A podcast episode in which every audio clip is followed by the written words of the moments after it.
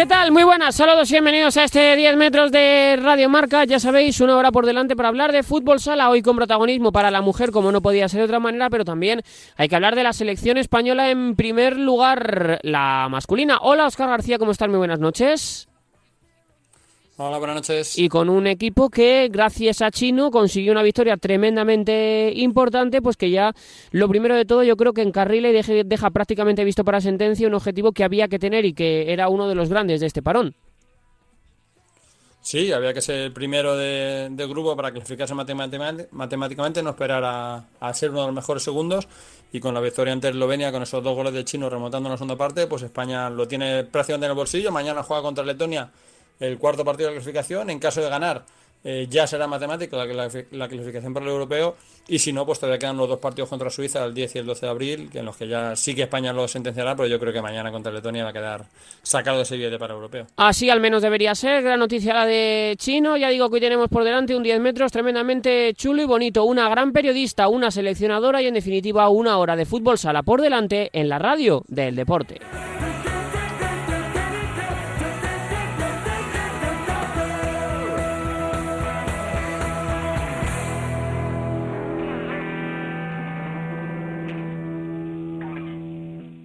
Y como siempre en este 10 metros de Radio Marca nos gusta hablar con compañeros periodistas que están en la actualidad del fútbol sala y yo creo, Oscar, que si, claro, juntamos fútbol sala, mujer y Radio Marca, creo que no hay dudas de con quién teníamos que abrir este 10 metros de hoy. Pues es evidente, a todos se me viene a la cabeza el nombre de Camien Ransares, pues que es la, pues el gran exponente de, ese, de la mujer en el fútbol sala y en Radio Marca, por supuesto. Hola Carmen, ¿cómo estás? Muy buenas noches. Muy buenas noches. Y lo, primero, tal, y lo primero, feliz 8 de marzo, ya es 9, porque ya vamos a pasar la frontera de las 12 de la noche, pero eh, en cualquier caso, feliz Día de la Mujer Trabajadora. Muchísimas gracias, muchísimas gracias. Todavía queda, ¿eh? Todavía, Todavía queda. queda. mucho por hacer y sí, mucho sí. camino por recorrer. Sí, tú, tú ¿cómo, ¿cómo ha sido la evolución lo primero en estos años? No tenía yo pensado hacerte la pregunta tan, tan pronto, Carmen, pero ya se me lo has dicho tú. Eh, ¿qué, ¿qué, fútbol sala a nivel de, igualdad y demás encontraste tú y, y cómo ha sido tu camino eh, creciendo en un ámbito como es el deporte en el que parece que todavía hay tantos techos de cristal? Bueno, pues eh, cuando yo empecé ya hace unos cuantos años, pero Oscar estaba a mi lado eh, en marca, pues la verdad es que yo me encontré con mucho apoyo porque estaba ya María Rodrigo, de directora de comunicación de, la Liga Nacional de Fútbol Sala, y la verdad que me, apoyé mucho en ella, en, cómo era este mundo de fútbol sala, cómo había que manejar la comunicación a nivel de club, cómo había que ayudar a este deporte y sobre todo a la hora de, que saliese más en, en, los medios, ¿no? En, a nivel regional, igual que a nivel nacional. Pero es verdad que aquí en, en la región de Murcia había poquito. Había poquitas mujeres eh, que estuviesen en otros clubes, que estuviesen en medios de comunicación y poco a poco, a lo largo de todos estos años, es que puedes ver una rueda de prensa que yo pongo un jugador y como mucho hay un chico de cámara muchas veces, que las periodistas, las cámaras, el técnico, eh, los que vienen de becarios, casi siempre eh, suelen ser chicas últimamente en prensa deportiva. ¿Gusta más? O a lo mejor también eh, están viendo de que es un, una rama que, que te dejan más trabajar, que, hay más facilidad o, más hueco ahora, pero es verdad que el sector femenino ha ido creciendo en el deporte y, y, en fútbol sala es una cosa que ahora lo estamos viendo, te puedo decir algo como cotidiano, que ya no llama la atención. Sí, pero es verdad que cuando, cuando tú empezaste, pues eres poca, estás hablando de María, sí, que siempre ha sido la jefa, ha sido, ha sido la jefa, sí. pero es verdad que, que, no, que, en los clubes sobre todo no, no había, no había muchas. No, estaba María de... Sí, sí, sí, estaba María de Rivera Navarra, luego apareció con los años, eh, eh, quiero decir que ahora mismo se, se, me ha ido el, el nombre completamente y mira con el cariño que sí, le tengo yo y es mi rival aquí en la región. Sí, Susana en Cartagena. Dime. Susana en Cartagena, dice Susana Oscar. en Cartagena. No, pero Susana no, Susana no. no. Pues ahora mismo yo tampoco recuerdo el nombre. Sonia. Sonia, Sonia, perdón, me va a matar si me escucha. Sonia, Sonia, eh, apareció con los años, apareció con los años, eh, creo que lleva unos nueve años y, y también ha ido peleando con todo lo que ha ido pasando su club, de, diferentes nombres, de diferentes jefes y, y, diferentes patrocinadores que han ido apoyando el club. Pero es verdad que había muy poquitas, sí, eh, casi todo era encontrarte en un campo de fútbol sala, en un pabellón, era encontrarte al compañero de enfrente siendo chico, eso es verdad, era lo normal. Pero, pero ya te digo que con los años, poco a poco, pues eh, tanto en, en las mesas de prensa puedes ver a chicas como en, los clubs, porque es que no hay diferencias, es que al final da igual, yo lo hablo mucho con los míos, si hay, cuando hemos tenido aquí a lo mejor algún chico becario o chicas becarias, eh, el trabajo es igual, igual, y a lo mejor ellos alguna vez se te ponen más firmes, se pueden poner, pueden hacer más caso a, en pocas ocasiones, ¿eh? A las chicas que a los chicos, en pocas ocasiones. Porque ya con los años. A ti te hacen caso, Carmen, eso sí.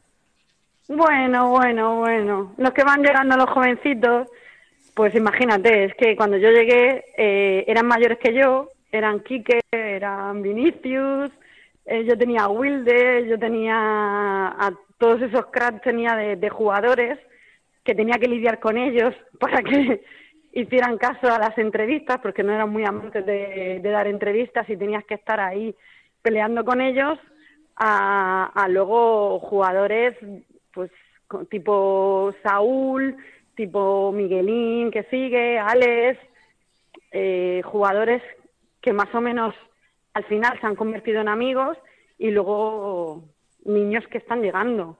Alberto García, Darío ya, mm, casi te puedo decir que es un nombre para, para mí, porque lo he visto eh, criarse aquí en este club, desde pre-Benjamín. Carmen, ¿cómo, ¿cómo, ¿cómo, es el, el, que los niños más pequeños, los chicos más pequeños vayan dando sus primeras entrevistas? ¿Cómo, ¿Cómo es para ti eso? Porque me imagino que no debe ser tampoco fácil, ¿no? No, no es nada fácil. Es como también me pasa con los brasileños que son más cortadillos y con el idioma se, se vuelven cada vez más tímidos. Pues mira, eh, el caso que te tengo así siempre, siempre eh, más cercano y se me oye, se va a reír, es Alex. Alex, eh, desde cuando empezó a hablar, se peleaba con un micro porque no le gustaba hablar y muy murciano, el acento y el habla muy murciana, ahora cogía en los últimos años delante de un micro y le hacías una pregunta y te enlazaba con lo que tú habías hablado antes con él de que querías, de mira, no te, no te olvides de cuando te preguntan por esto, enlaza de que volvemos a la competición al Palacio, de que venga la gente, anima la afición y esto te lo enlazaba él en nada y le salía solo. Entonces al final es mucho de hablar con ellos, mucho de ponerte solo con el micro con ellos, para que pierdan la vergüenza, para que se sientan cómodos y luego cuando se encuentren en una Copa de España que multitud de, periodistas vienen y le quieren hacer una entrevista y van pasando de un medio a otro corriendo sin casi tiempo de pensar con el auge de haber ganado el partido anterior hace un minuto, pues puedan desenvolverse tranquilamente y aún así todavía lleva su, su tiempo y su, y su camino, pero ya te digo, que al final es ponerte día a día con ellos y, que pierdan el miedo, porque muchas veces es vergüenza. Es vergüenza de, ponerse delante de un micro, pero poco a poco se van soltando. Y luego, ahora cada vez, con esto de las redes sociales, que a ellos les gusta verse, eh, la fotito que siempre te están pidiendo todos los días, o la entrevista, al final a ellos les gusta verse antes les daba corte y ahora les encanta verse y oírse. Y eso al final también ayuda. ¿Cómo fue, cómo, fue tu llegada al pozo y tus, tus primeros días, os que has dicho, con todos esos bichos, con los Kike, William, con todos esos bichos que había ahí de fútbol sala? Madre mía. Pues yo estaba aquí en una televisión regional y cubría deportes y estaba cubriendo el pozo diariamente y, y se quedaron sin, sin jefe de prensa anterior y Paulo Roberto me llamó, habló conmigo y me propuso que, que, me parecía compaginar. Yo empecé en media jornada y compaginaba por las mañanas aquí en el Pozo con, con la televisión, con Televisión Murciana aquí, que era la televisión regional. Y era pues uf, una locura de, de empezar con ellos, de, de ver cómo planificar una comunicación que no tenías a nadie que te enseñase, que me cogía mucho y, tiraba de María y, ver cómo podían hacerlo y, ver cómo hacían otros clubs y, empezar a, a dar follón, a dar follón para que se hablase de- del equipo, para que se hablase de, de los jugadores, de instaurar la- las ruedas de prensa diarias, de mandar sonido diario que no aquí no había, eh, para que todas las radios tuviesen, si no podían venir, que tuviesen siempre ese trocito o ese corte para poner en, en los informativos, en las televisiones lo mismo, en prensa, siempre mandar fotos, notas, siempre dar, eh, como yo decía, más vale pecar de, de dar mucha información o de dar entrevistas y más reportajes para que siempre hubiese un hueco para, para el equipo.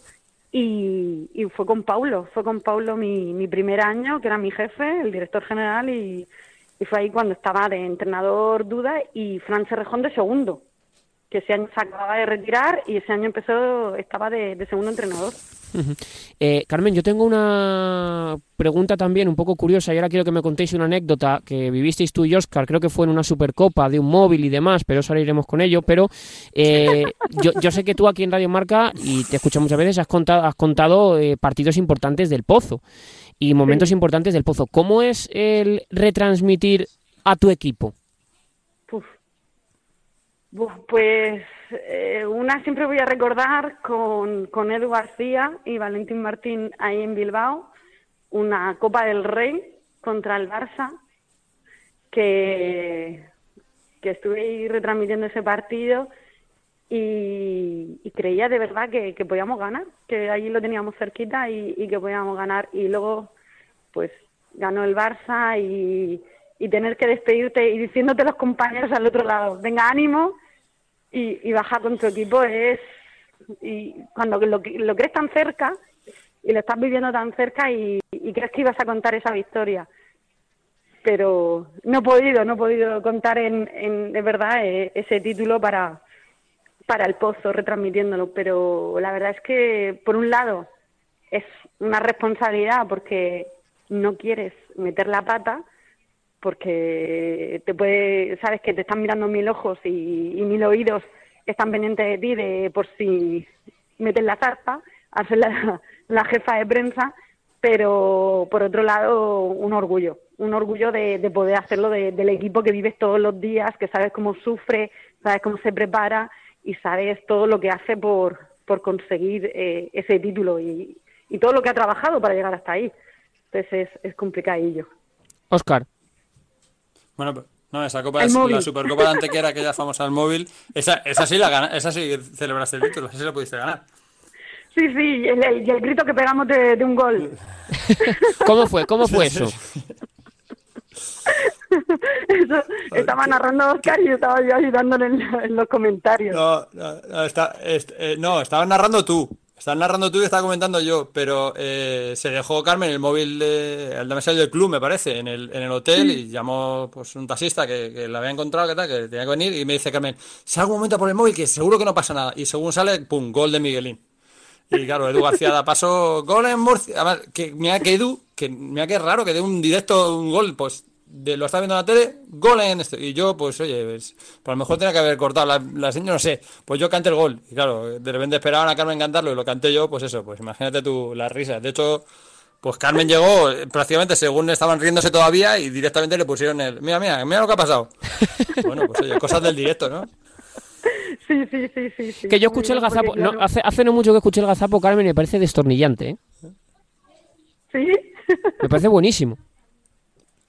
yo no lo llegué a oír Sí. después. O sea, ahora mismo no, no recuerdo haberlo oído No, no, tú después. imagínate, claro, tú, ima- tú imagínate a Edu y a todos ahí eh, esperando la voz de Carmen cantando el gol del pozo y de repente salgo yo Claro, ahí. claro. Venga, Además, vamos yo a a, veces entré a saco, o sea, no te creas que. Claro, claro, me has dejado así como, pues no soy Carmen, soy yo Oscar, pero es que Carmen se tiene que ir. y ahí está el gol. Eh, eh, Carmen, ¿cuál es el mejor momento que has vivido tú como eh, parte del, del Pozo Murcia? Eh, pues mira, eh, como el año que yo empecé, eh, el año anterior habían perdido en la Final Four de, la Copa de Europa, eh, hemos hecho muchos intentos eh, en la ronda élite, pero siempre nos habíamos quedado ahí, nunca habíamos pasado de fase en todos estos años. Y cuando, esto ya es hace dos años, claro, 2019, eh, conseguimos pasar una fase, otra fase, y en Kazajistán conseguimos el, el pase a la Final Four en noviembre, pues estábamos ahí que terminó todo y estábamos abrazándonos todos y estaba haciendo fotos porque yo tenía que grabar vídeos para redes sociales contando el directo, contando todo, mandando fotos corriendo para todos los medios para que me publicasen todo y estaba grabando y llorando, grabando y llorando. Y, y es una sensación de, de, jolín, por fin he podido vivir esto y ojalá que pueda vivir esa, esa Final Four y la he podido vivir. No como campeones de Europa, pero sí sus campeones, pero fue hay una sensación de, he podido vivir este momento, cosa que creía que a lo mejor no, no lo iba a poder conseguir, porque lo veía tan lejano. Y, y fue, fue, muy, fue muy bonito, la verdad que fue muy chulo. Y además con la gente que, con la que estaba. muchos palos. Sí, porque además se ha pillado muchos palos en Europa, porque al final parece que llegar a una Final Four es fácil, pero vosotros lo habéis sufrido, habéis sufrido hasta problemas de salud eh, importantes en por Italia. esas Copa de Europa de la, de la tensión. Por eso. En, Italia, el infarto de, Juan Pedreño, que con nosotros es un padre para todos, el vivirlo allí, eh, cómo fue todo, eh, eso nos dejó sin palabras. Además, una expedición helada. Eh, lo dejabas allí, Fran se quedó con él, luego viajó su hijo. Eh, fue una, una vuelta muy, muy, muy fría, muy, muy mal, muy mal, la verdad. Estábamos pendientes todo el rato de, cómo estaba, cuando había salido de quirófano, cómo pasaba todo. Y la verdad que ahí fue un palo muy gordo. Podemos contar con él, gracias a Dios, todos los días con él que sigue dando guerra, sigue echándonos bronca, así que eso se ha quedado en una anécdota que la vamos a vivir siempre, pero, pero fíjate, es que son cosas que te da el, deporte y lo que es, yo siempre lo voy a decir, esto es una gran familia. Somos el pozo, es realmente para quien lo vive aquí dentro, es una gran familia. Aquí tiene un problema uno y al final se te nota en la cara y te, te preguntan, venga, ¿qué ha pasado? y cualquier problema familiar, como, si te has peleado en casa, al final esto son muchas horas, son muchas horas aquí y al final esto es un es una familia, es tu segunda casa.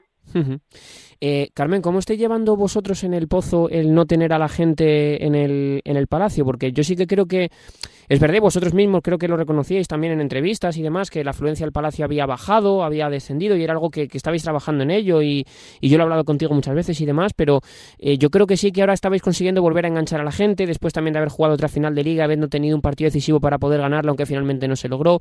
¿Cómo, cómo se está viviendo ahora estos momentos también en un club que es tanto de su gente como el pozo? Pues mira, este sábado volvemos a tener afición en casa, con tres partidos consecutivos. Y, de aquí, mira, llamamiento a, que vengan los abonados, a que los que son de partidos que vengan a animar al pozo, porque lo necesitamos más que nunca. Y lo hemos pasado muy mal, porque eh, el año pasado eh, se consiguió ese pasa en la Final Four, el equipo trabajó muy bien, es verdad que vino la pandemia y todo lo que trabajamos esa otra vez pretemporada, nos lo jugamos todo un partido y no se reflejó el trabajo que, hicimos en ese partido de cuartos y fue nefasto, las cosas como son. Lo hicimos mal, perdimos y volvimos a casa antes de, de, lo que nos hubiera gustado, porque habíamos trabajado para, para conseguirlo, pero ese año ya se quedó atrás y este año hemos tenido también, eh, sin la Intercontinental, que esa fue la, anterior, sin la Intercontinental, otra preparación que creo que fue muy buena, muy bien planificada para llegar a esa Final Four. No se consiguió, pero es que hay que valorarlo también. Hay que valorar ese subcampeonato, esa medalla de plata, hay que valorarlo por todo lo, porque no es tan fácil llegar, como decía Oscar, no es tan fácil llegar, hay que valorarlo y, ese partido de semifinales que hicimos contra el equipo ruso y cómo competimos. Y creo que no se ha valorado lo suficiente a, todo lo que ha hecho el Pozo. Y es verdad que con esta pandemia y estas restricciones que tenemos sanitarias, sobre todo en la región de Murcia, que seguimos con ellas con un toque de queda a las 10 de la noche, que ahora sí, o sea, no teníamos entrada de público. Luego en diciembre hemos tenido tres partidos. Luego en, enero eh, jugamos, hemos jugado solo uno, el del Inter, y fuera, y pero se ganó, se consiguió y se hizo un buen partido. Y la afición te iba apoyando por lo que se veía el pálpito que se ve en redes sociales. Pero luego otra vez nos toca, nos tocó el COVID, que hemos caído casi todos, hasta, hasta una servidora ha caído y, y mira, nos hemos repuesto y ahora estamos todos muy bien. Estamos todos muy bien. Hemos hecho el, maratón ese que tuvimos de cinco partidos muy bueno con esos tres partidos en casa que costaba ganar en casa este año. Nos ha costado muchísimo. Era muy bien a domicilio, pero en casa nos costaba. Y hemos conseguido otra vez eh, sentir esa confianza del Palacio y sin el público. Entonces, creo que, este equipo se merece, se merece que, que la gente se vuelva a volcar con él, que vuelva a apoyarlo y que vuelva a confiar. Porque mira, está la Copa de España a finales de este mes. La Copa del Rey la semana que viene tenemos el pase eh, de cuartos que si ganamos ya estamos en una Final Four, es otro título. Y luego están los playoffs por, por la liga. Entonces este equipo está muy vivo en todos los títulos que quedan por competir. Entonces creo que, que nos merecemos ese plus de confianza de la gente de que no vea que, que hemos bajado los brazos y que ya este equipo no lucha por nada. De eso nada. Tenemos ambición y, y eso se refleja en cada día en el entrenamiento. Si ahora vieseis las caras que están entrenando es de como si el partido del sábado fuera mañana, ¿eh? Y ahora, con, tanto partido en casa ahora no echaréis de menos el autobús, ¿no? Porque habéis tenido una buena palizas. Tanto que os habéis tenido que cruzar hasta España ida y vuelta para no jugar un partido, o sea que... Para nada, para nada. Madre mía. Además, lo hablaba contigo, me acuerdo esa noche, que yo te decía, digo, que vamos a salir ahora a las 10 de la noche a Parrulo con el jaleo que había de que se había tenido contacto con el, con el equipo de Jaén, Jaén a su vez con los de Cartagena, que no se sabía si había más positivos no había positivos. Nos decían que se habían hecho los test, al final nos dijeron que se habían hecho los test eh, de antígenos y dieron negativo y entonces cogimos el autobús, pero sabiendo de que podía dar a alguien más positivo, con lo que el riesgo que tiene los test de antígenos. Y al final, mira, se hicieron, la Junta metió ahí mano y, salió un positivo en los PCR. Y en la misma puerta del pabellón nos dijeron no, que se ha suspendido el partido. Además, solo tuvimos que decir nosotros a los árbitros que habían venido de Madrid. Otro palizón también a ellos, ¿eh? Pero sí, la verdad que ha sido este año, ha sido esto de la pandemia. Pero mira, al final, con todos los viajes que hemos hecho, Oparlo ya eh, se hizo a la cuarta, fue la vencida, se haya suspendido tres veces, dos por ellos y uno por nosotros al final, aunque nos hayamos pegado el palizón de ida, vuelta y la semana pasada ir terminar el partido contra Jaén, ir a Ferrol, Ferrol Valencia, disputar el de Valencia, venir para Murcia, estar reventado. Al final, tienes que ver que somos unos privilegiados. Somos unos privilegiados porque hemos pasado el COVID como lo hemos pasado y aunque han tenido algunos, sí es verdad que han tenido efectos secundarios muy fuertes, que algunos han estado que se ahogaban cada vez que querían entrenar, pero somos unos privilegiados en que estamos haciendo lo que nos gusta y que al final seguimos compitiendo y queremos jugar y podemos hacerlo que otros muchos en, otros trabajos no pueden. Entonces es verdad que son palizas que las familias nos dicen madre mía estáis locos que llevan mucho cuidado que sufren que lo viven con nosotros pero al final te tienes que quedar con eso de que somos unos privilegiados por donde estamos. Pues con ello yo creo que nos tenemos que quedar y con esa última frase lo, lo dejamos, Carmen, porque es difícil mejorarlo, la verdad, y es la realidad. es muy difícil la situación que estamos viviendo todos, pero es cierto que hay que valorar lo que tenemos en estos momentos tan, tan difíciles. Pues Carmen, que espero verte pronto, eh, que eso será síntoma y equivoco de que nos reunimos y, que eso es una noticia, noticia fantástica y que nada, la Copa es aquí en Madrid, así que ya sabes que por aquí te esperamos para eh, los encuentros y para todo lo que trae consigo la Copa, que también es la otra Copa. Un abrazo muy grande y muchísimas gracias gracias. Un abrazo enorme, un besazo. Un abrazo muy fuerte para Carmen Rianzares, Oscar, que como bien decíamos al inicio, pues yo creo que une todo lo que une este día y esta hora, ¿no? Hoy en Radio Marca, eh, Fútbol Sala y, Mujer, creo que Carmen Rianzares ejemplifica y dignifica la, la profesión, ya no solo por ser mujer, sino por su trabajo, que es absolutamente fantástico.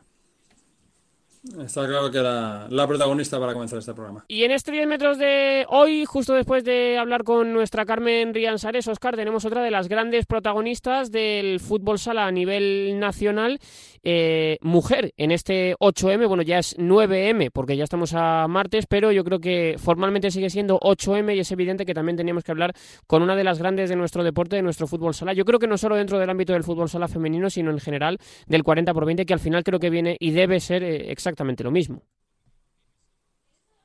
Sí, eh, pues tiene el honor, no sé si el honor o, la responsabilidad o, bueno, o el orgullo de ser la única seleccionadora de, deportes de equipo, eh, incluso en deportes femenino, eh, siendo mujer, y eso yo creo que, es algo importante y es un ejemplo que se debe seguir. Fue campeón en Europa con la selección en el primer europeo.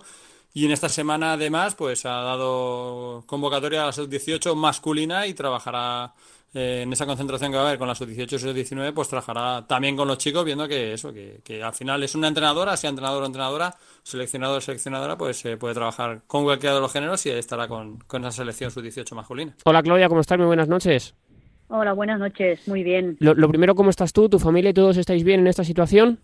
Todos bien, sí, por suerte eh, pasamos el COVID, pues mira, hará justo, justo un año cuando se iniciaba la pandemia y nada, eh, solo tuvimos ese sustillo, pero el resto todo muy bien. Muchas gracias. Bueno, pues yo creo que eso es lo, más importante, ¿no? Que al final, no sé si lo primero, antes de todo, y ahora eh, empezamos la entrevista como tal, pero es difícil, eh, Claudia, centrarte en el fútbol sala teniendo en cuenta la que está cayendo a todos los niveles y más en el fútbol sala femenino, donde quizá las periodicidades de PCR, de pruebas y demás no son las, las mejores, aunque se están haciendo esfuerzos y es evidente desde la federación y demás, pero no son el, parámetro ideal o hay riesgo de que las jugadoras incluso se queden sin trabajo eh, en el sentido de que no, solo son jugadoras, no son del todo profesionales. Eh, ¿Es difícil centrarse en el fútbol sala?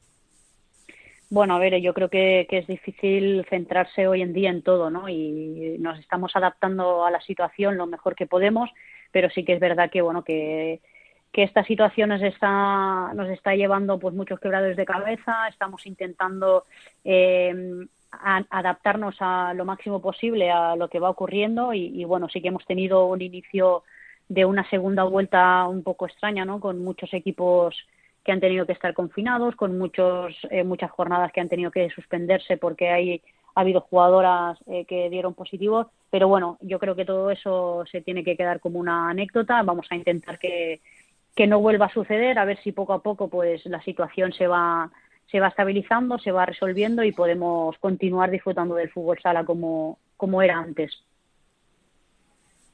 Sí, en el día a día cambia mucho la forma de trabajar. Sí que cambia porque ha habido concentraciones que se han tenido que anular, partidos que estaban previstos que no se han podido jugar, pero en el día a día os cambia mucho la forma de trabajar. A ver, sí que es verdad que eh, nosotros teníamos una planificación a principio de temporada en la cual había eh, varias convocatorias de las que pues realmente solo hemos podido disputar una, que fue la primera en, en el mes de octubre y el resto de convocatorias pues las hemos tenido que adaptar eh, haciendo una convocatoria como tuvimos en diciembre con la sub-21 pero evidentemente esto hace que, que, bueno que nuestro trabajo sea sea dentro de lo que cabe diferente porque no tenemos ese contacto directo con las jugadoras pero sí que es verdad que al final, pues una de las cosas positivas que nos ha traído la pandemia es que muchos eh, clubes eh, están dando ya los partidos por streaming, la, calidad de las imágenes pues va mejorando y creo que eso también nos ayuda a poder analizar mejor los partidos y analizar mucho mejor también a las jugadoras. Imagino, Claudia, que al final a la hora de, realizar convocatorias y de confeccionar la, la, selección, eh, esto también se tiene que tener en cuenta, ¿no? Y no sé si trabajáis en ese sentido con, con la sapiencia de que pueda haber un caso positivo en un momento dado y trabajáis y hacéis una lista y luego tenéis la alternativa por si acaso alguna de las chicas da positivo, qué chica da positivo y saber a quién podéis llamar. Eso, eso se trabaja y se tiene previsto también porque no, no debe ser fácil el escenario al que se, al que se enfrenta una, una seleccionadora en este sentido. Sí, la verdad es que, eh, bueno, siempre eh, la lista suele ser de 14 jugadoras, pero siempre tiene pues ahí un margen entre, entre 15 y 18 jugadoras en las que, bueno, sabes que puede haber alguna baja eh, en una situación normal o habitual, que no, no me refiero al COVID, pero ahora mismo con, con, lo que estamos viviendo, pues sí que es verdad que la lista pues es mucho más amplia y, y bueno, tenemos que que ampliarla básicamente porque nunca sabemos lo que puede suceder, ¿no? Ya sea por un tema de COVID o sea por una lesión. Entonces sí que en ese sentido pues tenemos que prever un poco más y, valorar a, o hacer un grupo más grande de, valoración de las jugadoras para, para posibles bajas. Y ahora, ¿cómo está la planificación? Porque se supone que al principio de la próxima temporada tenéis el, el pre-europeo para los después del europeo. Ahora mismo, ¿en qué situación estáis? Pues mira, ahora mismo eh, la última convocatoria que tuvimos que suspender fue en febrero, que teníamos eh, doble enfrentamiento contra Brasil para, para la preparación, pero bueno, debido pues a, la pandemia eh, no se pudo disputar y ahora tenemos previsto en abril una convocatoria que va a ser de entrenamientos. estamos pendientes a ver si podemos disputar algún algún partido contra alguna selección, que eso va a ser complicado, pero si no, sí que la intención es hacer eh, una convocatoria aquí en España y hacer, aunque sea un partido contra, contra algún club, que nos pueda permitir eh, pues, trabajar o empezar a trabajar de cara a esa fase de clasificación que tenemos a priori en octubre. Em, Claudia, ¿cómo es el día a día de una seleccionadora de fútbol sala en España? Bueno, pues mira, actualmente eh, mucho mucho vídeo. Eh, tenemos la gran suerte de que también pues disponemos de una plataforma que se ha empezado a implementar este año y que nos aporta muchísima información de cara a todos los equipos. Y bueno, pues eh, en principio se trata de eso, ¿no? De empezar a analizar todos aquellos partidos que no hemos podido ver en, en directo, ya sea de forma presencial o, o por streaming. Y luego, pues también, pues bueno, estamos intentando llevar a cabo diferentes proyectos en los que bueno tenemos que promocionar intentar promocionar lo que es el fútbol sala femenino y también en formación de entrenadores no estamos eh, directamente empleados en el curso profesional de entrenadores y, bueno a día de hoy es un poco el escenario que tenemos. Sí que es verdad que nos gustaría eh, poder tener más convocatorias que nos podía nos gustaría eh, poder pues trabajar eh, eh, in situ mucho más muchas más veces pero es complicado. Es complicado porque no sabemos cuánto va a durar esta circunstancia eh, las jugadoras están pues en, en riesgo no cada vez que, que haya una convocatoria por lo que por lo que se juntan muchas jugadoras de muchos equipos. Pero bueno, yo creo que lo importante es que podamos ir teniendo ese contacto directo que nos ayuda a mantener el, grupo de, trabajo y que también pues nos ayuda a mejorar aquellos aspectos que probablemente vemos que nos falta nos falta mejorar. Y esta semana toca cambiar el rol y ponerse con los chicos también, ¿no? Correcto, sí, ya desde hace unas semanas eh, estamos en contacto directo con, con Cani, el seleccionador de las categorías inferiores, para poder pues bueno, intentar ayudarnos entre todos y, nosotros le echamos un cable para que pueda tener pues una, una mejor preparación para la selección, en este caso sub-18 y, sub-19 y, bueno, ellos también nos ayudaron cuando, en su caso, pues cuando tuvimos la selección sub-21, que estuvieron también bajo, bajo nuestra supervisión. Eh, ¿Te gustaría tener carrera, Claudia, cuando el tema de la selección termine? Que no sé cuántos años serán, ni te quiero yo retirar, ni mucho menos, pero las etapas tienen al, final principio y fin. Eh, ¿Te gustaría orientarte a, ser entrenadora de, fútbol sala femenino, de fútbol sala masculino? O al final, yo tengo la sensación de, y me imagino la respuesta, que te dará lo mismo, porque al final es entrenar fútbol sala, ¿no?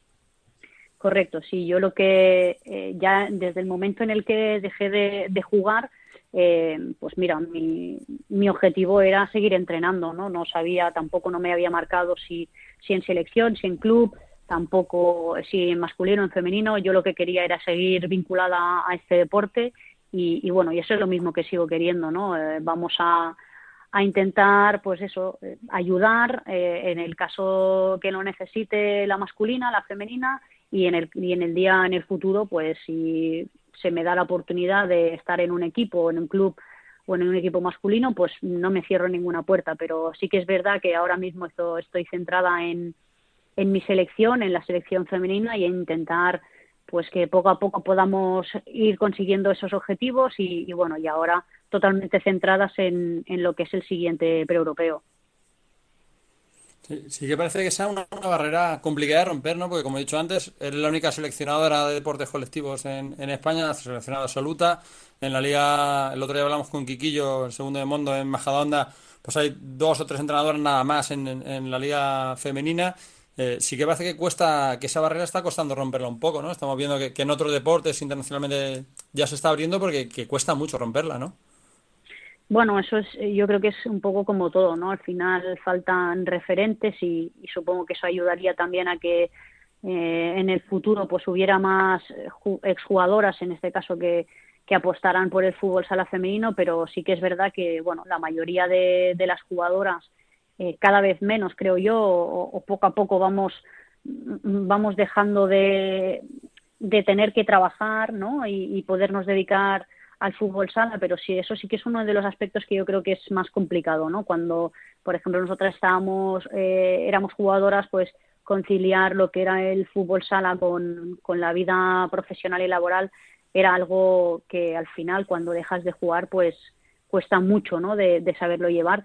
Y yo creo que es algo en lo que tenemos que luchar y poco a poco mm, a ver si hay más, más jugadoras, más exjugadoras, o incluso pues eh, nada más entrenadoras que, que apuesten por, por ser entrenadoras y para, para llevar equipos en primera línea, tanto a nivel eh, masculino como a nivel femenino. Em, Claudia, ¿en qué ha cambiado la vida al fútbol sala femenino, el europeo que se conquistó eh, hace dos años?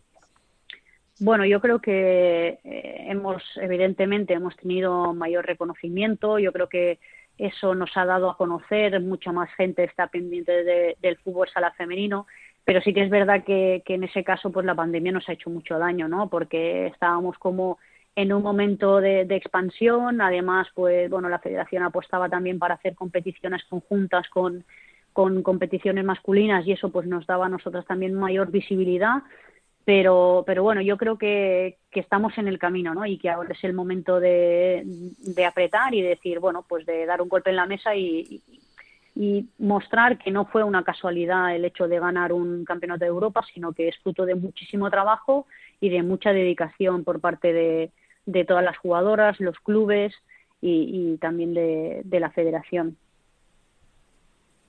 Sí, también imagino que esos reconocimientos internacionales eh, a clubes como Burela o a jugadoras como, Peque, imagino que también eh, son un orgullo y es un, pues un estímulo más para seguir trabajando, ¿no?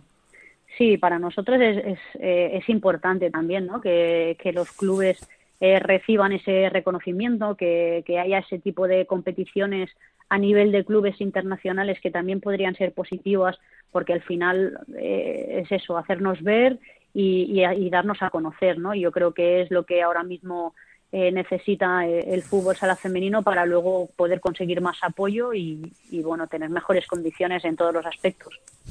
Eh, Claudia, ahora mismo, ¿cómo valorarías el nivel de, la Liga Española? Bueno, yo creo que estamos ante una, una competición, siempre lo he dicho, de, de, alto nivel. Sí que es verdad que, que, bueno, que está siendo una liga complicada para los clubes porque el hecho de, de, bueno de haber de haber habido muchas jornadas en las que ha habido eh, que suspender partidos pues ha hecho que a lo mejor las jugadoras no tuvieran esa regularidad no que, que a lo mejor el año pasado sí teníamos eran eh, creo que había un nivel competitivo mucho más alto debido a pues pues eh, debido a que podíamos jugar todas las jornadas sin ningún tipo de, de problema. Pero bueno yo creo que tenemos un, un nivel muy alto y que y que bueno que el hecho de que aún habiendo la pandemia sigamos estando ahí pues eso nos tiene que, reforzar y nos tiene que ayudar a, a ser aún más fuertes.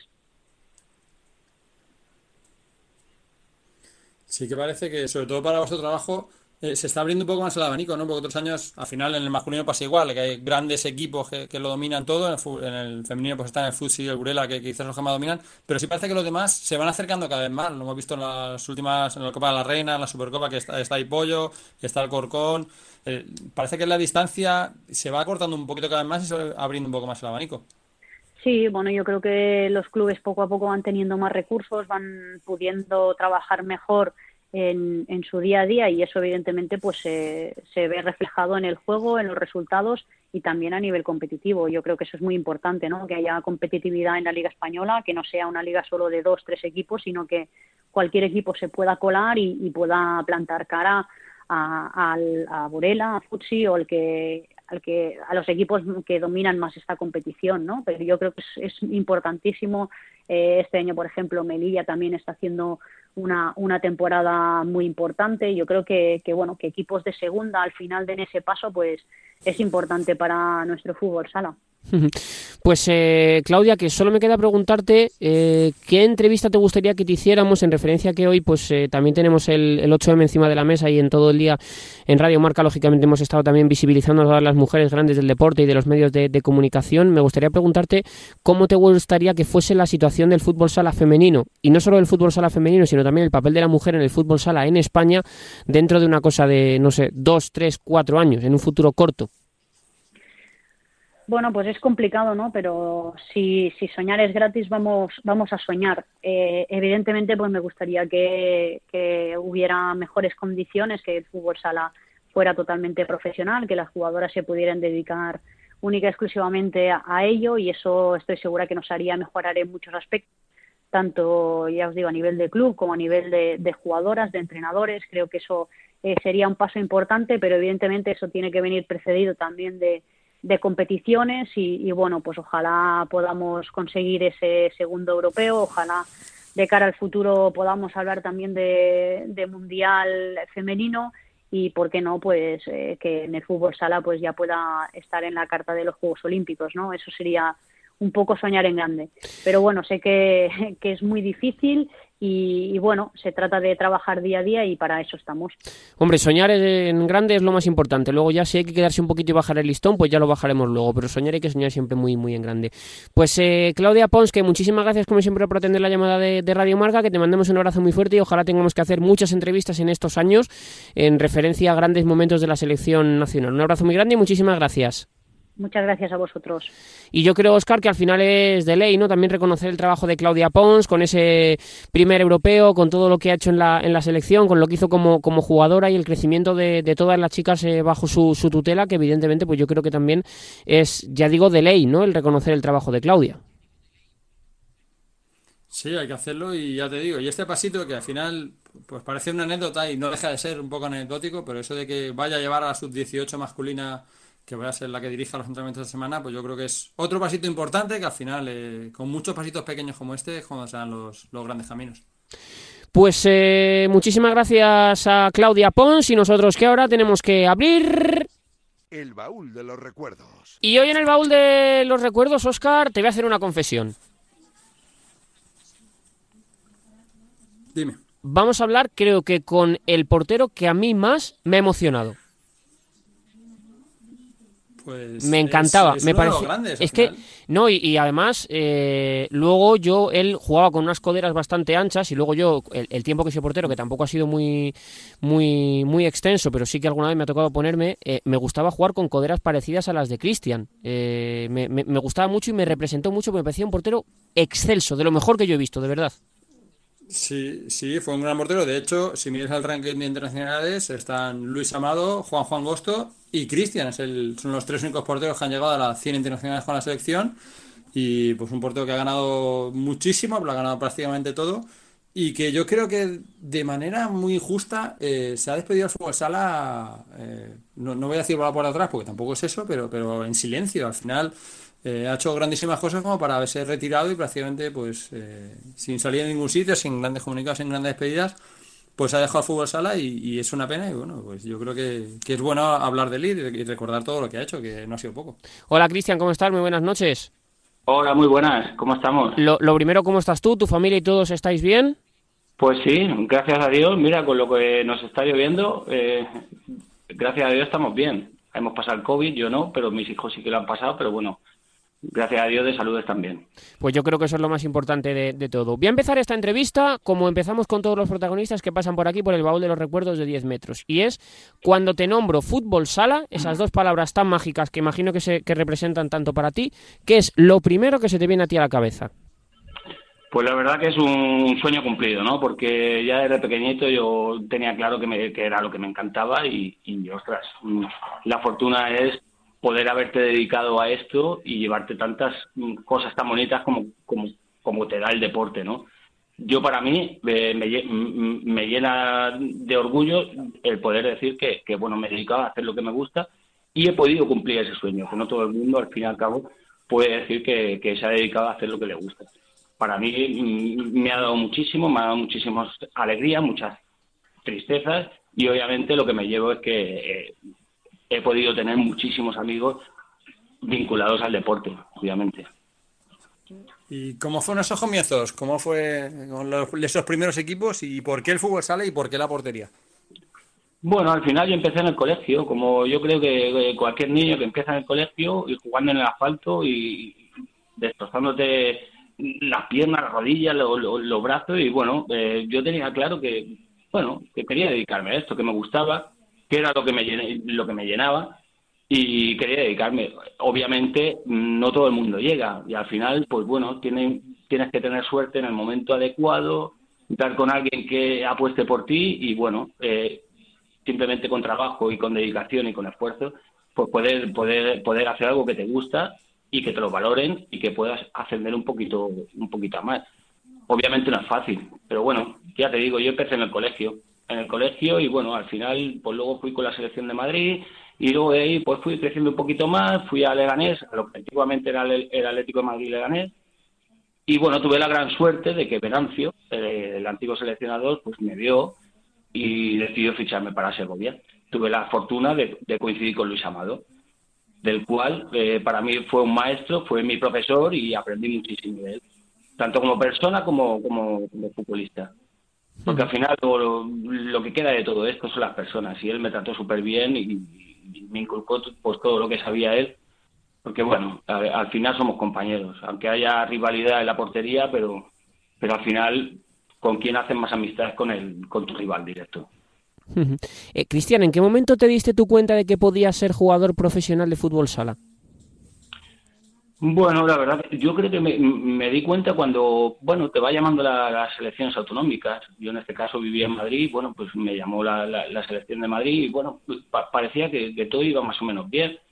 Y luego apareció en el, en, el Atlético Madrid Leganés, antiguamente que era el Atlético Madrid, y bueno, pues eh, ahí pues iba llamando la segunda división, que antiguamente se llamaba la segunda división o división de plata, y bueno, iba haciendo ahí mis pinitos hasta que, me encontré de cara con, la oportunidad de ir a Caja Segovia con 17 años.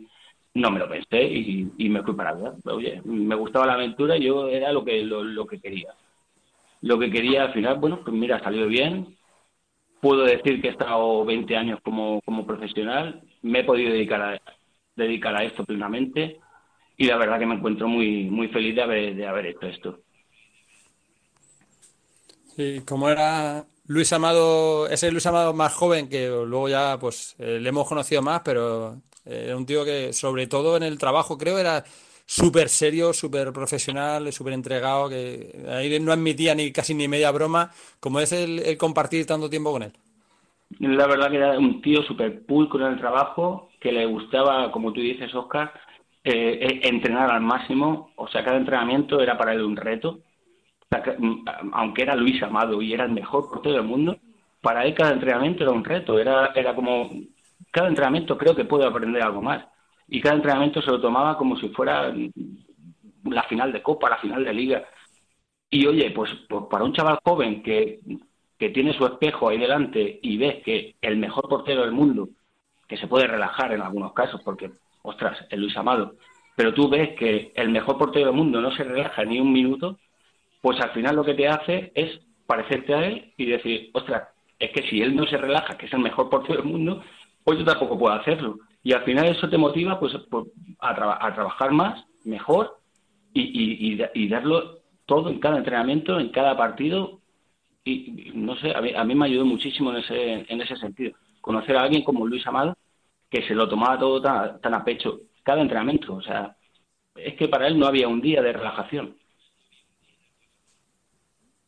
Cristian, a mí me gustaría preguntarte por eh, una lesión que tú tuviste y que tengo la sensación, y hablando un poco con gente que te conoció bien, fue poco menos que tuviste que reinventarte como, como guardameta y como portero. ¿Cómo, eh, echando la vista atrás, eh, ¿cómo, cómo se vive una lesión ahora con la perspectiva de la edad y ya, de haber terminado una carrera? Bueno, yo creo que, que creo que te refieres a una lesión que tuve de ligamento cruzado, que es verdad que me privó de jugar un mundial y un europeo cuando tenía 21 años, jugaba en, en Polari, en Polari World. Sí, sí. Y, oye, pues, oye, fue un, como un traspié bastante gordo, pero bueno, al final yo creo que de las lesiones también aprendes a cosas bonitas.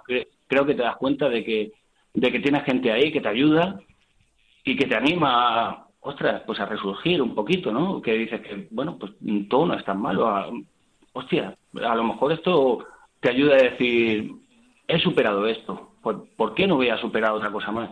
¿Por qué no voy a intentar volver a ser eh, lo que fui? O intentar ser un poco mejor, por supuesto. Y entonces, bueno, eso creo que fue un punto de inflexión en mi carrera, porque al final eres joven y como no habías tenido una lesión así de gravedad, pues bueno, te ayuda a tomarte las cosas o mirarlo con otra perspectiva y decir, bueno, pues pues ha pasado esto, pues no pasa nada, oye, el deporte es así y, oye, todos sufrimos lesiones. Que tengamos salud y que, y que podamos volver y disfrutar y, y, ser el mejor, ser el que, el, que fuiste en su día. ¿Por qué no?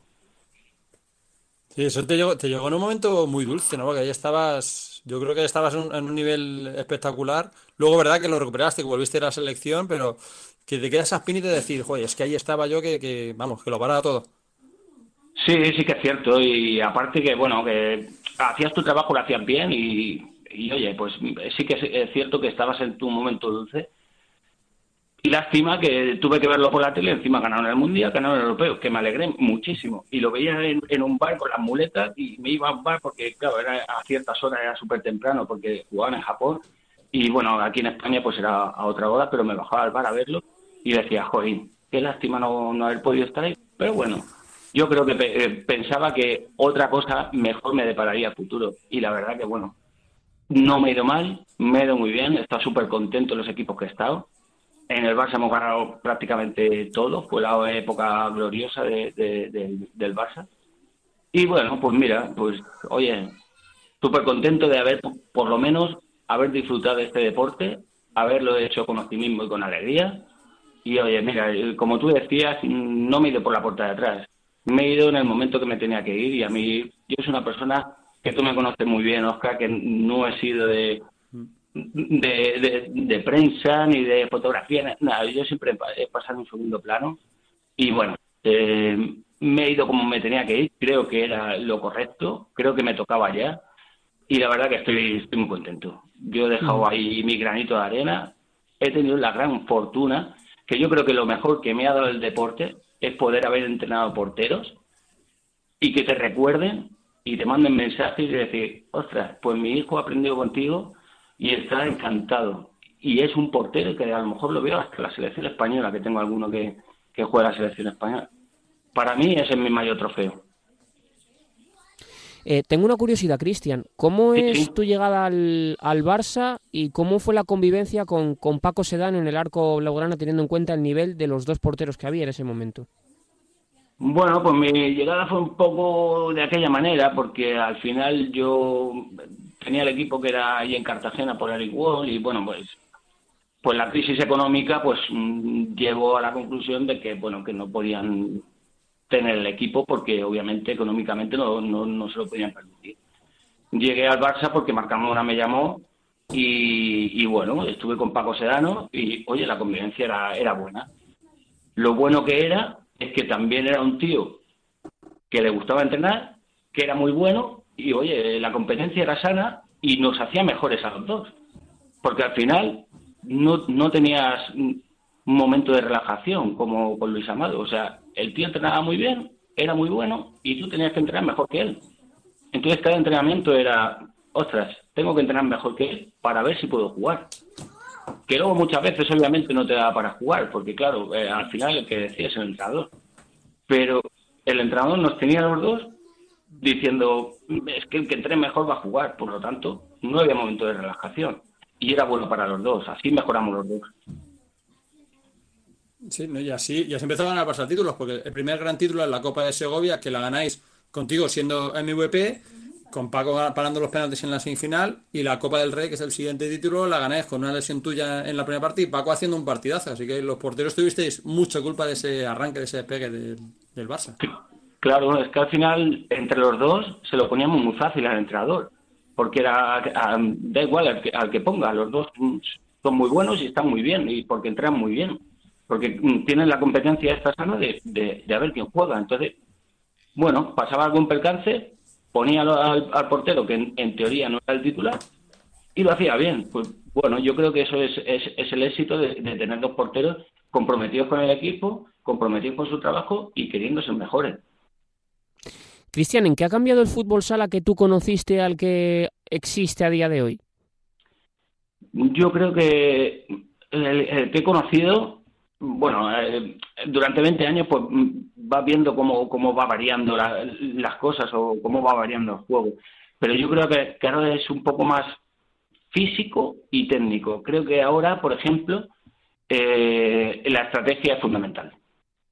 Y hay equipos que trabajan muy bien la estrategia y suman puntos. Como puede ser el saque de córner, saque de esquina, eh, o sea, saque de banda, perdón. Y creo que si un equipo lo trabaja muy bien, que hay equipos que a lo mejor, pues bueno, técnicamente, pues no se pueden comparar o equiparar a según qué equipo, pero la estrategia la hacen a la perfección y suman muchos puntos. Creo que es un poco más estratégico en el sentido de que, bueno, que lo van trabajando mucho más los entrenadores. Has hablado de, tu retirada, que lo has dejado cuando lo tuviste que dejar. Los, últimos años ya te ibas preparando para, irlo dejando.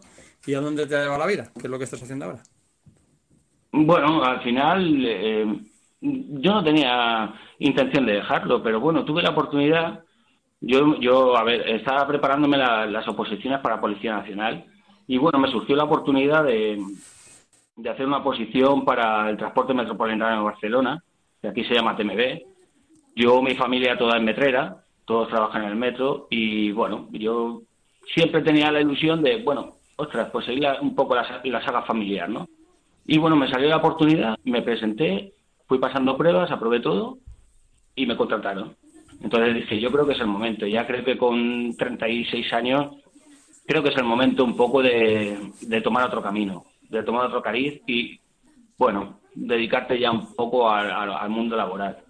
Y creo que es un momento que todos tenemos que pensar que tiene que llegar, o sea, es algo natural. Cuando vas cumpliendo años, es algo natural que, te tiene que llegar y es asumirlo y, decir, bueno, no me puedo dedicar a lo que a lo que me gusta, a, mi sueño, pero bueno, ya lo he vivido, lo he disfrutado y oye, pues me retiro, ya está, no, no, no pasa nada, no hay que traumatizar, ni mucho menos. Y entonces, bueno, me salió la oportunidad de trabajar en el metro, trabajo aquí en Barcelona, tengo a mis hijos aquí, mi pareja, y bueno, la verdad que estoy contento, estoy bien. Creo que vivo un poco más tranquilo también. Y a mí me queda una última, Cristian. Eh, me gustaría preguntarte, porque claro, uno al final echa la vista atrás y ve muchas cosas, y uno mira hacia atrás y ve muchos eh, momentos, pero a mí me gustaría preguntarte ¿Cómo fue el primer día en el que tú dejaste de sentirte jugador? el día uno, que Julio García Mera, que tú lo conoces también, eh, nos ha dicho siempre que ese día es muy difícil, es muy complicado de, asimilar y entender. ¿Cómo es el primer día en el que tú abres los ojos en casa y no tienes que ir a entrenar, no te sientes jugador? ¿Cómo es ese primer momento? Bueno, no, no, sé lo que lo que contaba el, gran experto como Julio Julio Mera, porque lo, lo cuenta muy bonito, muy es un fenómeno. y me encanta, me encanta leerle siempre pues, pues a las noticias que pone y tal, porque es un fenómeno. Yo no he vivido eso, o sea, no sé, yo, el primer día que me contrataron aquí en TMB dije, ¡guau! Es lo que quería, porque al final, por ejemplo, yo te hablo particularmente, yo lo veía esto como más comparado como la muerte. Vas viendo ahí el, el, el final, o la luz al final del túnel. Y yo desde el minuto uno que fui profesional, yo decía, ¿qué será de mí el día de mañana? Claro, tú te presentas eh, cuando terminas tu carrera deportiva, te puede haber ido bien o no, realmente al final somos unos privilegiados los cuatro o cinco jugadores que están en equipos buenos y pueden vivir de esto, ¿vale? Entonces tú vas viendo la luz al final del túnel y yo desde el minuto uno decía, ¿qué será de mí el día de mañana? Yo lo único que animo a, a los jóvenes, a, a, los jóvenes jugadores o jóvenes porteros que empiezan en esto, sobre todo que se formen. Porque yo he tenido la, gran suerte de por lo menos tener estudios y decir, ostras, puedo estar a tal trabajo o al otro trabajo y puedo dedicarme, aparte del fútbol sala, que ojalá muchos se pudieran dedicar al mundo del fútbol sala, pero no es el caso, porque somos muchos para muy pocos puestos de trabajo. Pero bueno, que tengan formación, que tengan estudios, que luego el día de mañana es muy difícil. Yo en mi casa, por ejemplo, sales en pañales al mundo laboral, por así decirlo, sales en pañales. No tienes experiencia de ningún tipo. Entonces dices, ostras, ¿quién me va a contratar? Pues por lo menos tener formación, tener estudios, tener cultura. Y yo, por ejemplo, por a colación de lo que me, me estabas diciendo de cuál fue el primer día, yo me di cuenta que el primer día que me dijeron estar dentro de la empresa, dije, Poli, puedo dormir tranquilo. Porque al final los jugadores parece una vida muy bonita, ¿no? Muy bonita, ostras, hacer lo que quieres, viajas, conoces sitios, pero realmente siempre estás con el come-come de, ostras, ¿y el día de mañana qué? yo para mí, cuando me, sentí jugador y dije, he cumplido mi sueño y puedo vivir de, de mi trabajo, es el primer día que me contrataron en otra empresa. ¿Por qué? Porque pude descansar. Pues mira, con esa reflexión creo que nos tenemos que, quedar porque también hay que entender que los deportistas y los jugadores de fútbol, fútbol sala y cualquier deporte acaban siendo humanos, no antes que otra cosa. Y es verdad que esa estabilidad siempre es necesaria para todo. Cristian, que nos ha hecho mucha ilusión hablar con, contigo, ya lo decía al inicio. A mí especialmente me ha hecho mucha ilusión tener este ratito con, contigo, así que espero que todo te vaya genial y ya hablaremos, eh, estaremos pendientes y, en contacto, aunque no te gusten mucho las entrevistas, algún día te daremos la murga para hablar un poquito de fútbol sala. Un abrazo muy fuerte y muchísimas muchísimas gracias. Pues la misma ilusión me ha hecho a mí. Muchísimas gracias a vosotros, de verdad, de corazón. Eh, Oscar, un gran portero, una gran persona y creo que también eh, el ejemplo de que al final el jugador de fútbol sala, al no solucionarse la vida con su carrera, tiene que también muchas veces estar muy pendiente de lo que puede suceder y pasar en el futuro. Sí, y como he dicho, que no es un dato pequeño, eh, solo ha habido tres porteros que han llegado en toda la historia de la selección española, que han llegado a los 100 partidos, y él es uno de ellos, o sea que él ha sido uno de los mejores y pues bueno, pues deja una buena lección. Desde luego que sí. Hasta la semana que viene, Oscar. Un abrazo. Y hasta aquí llega este 10 metros de Radio Marca. Chao.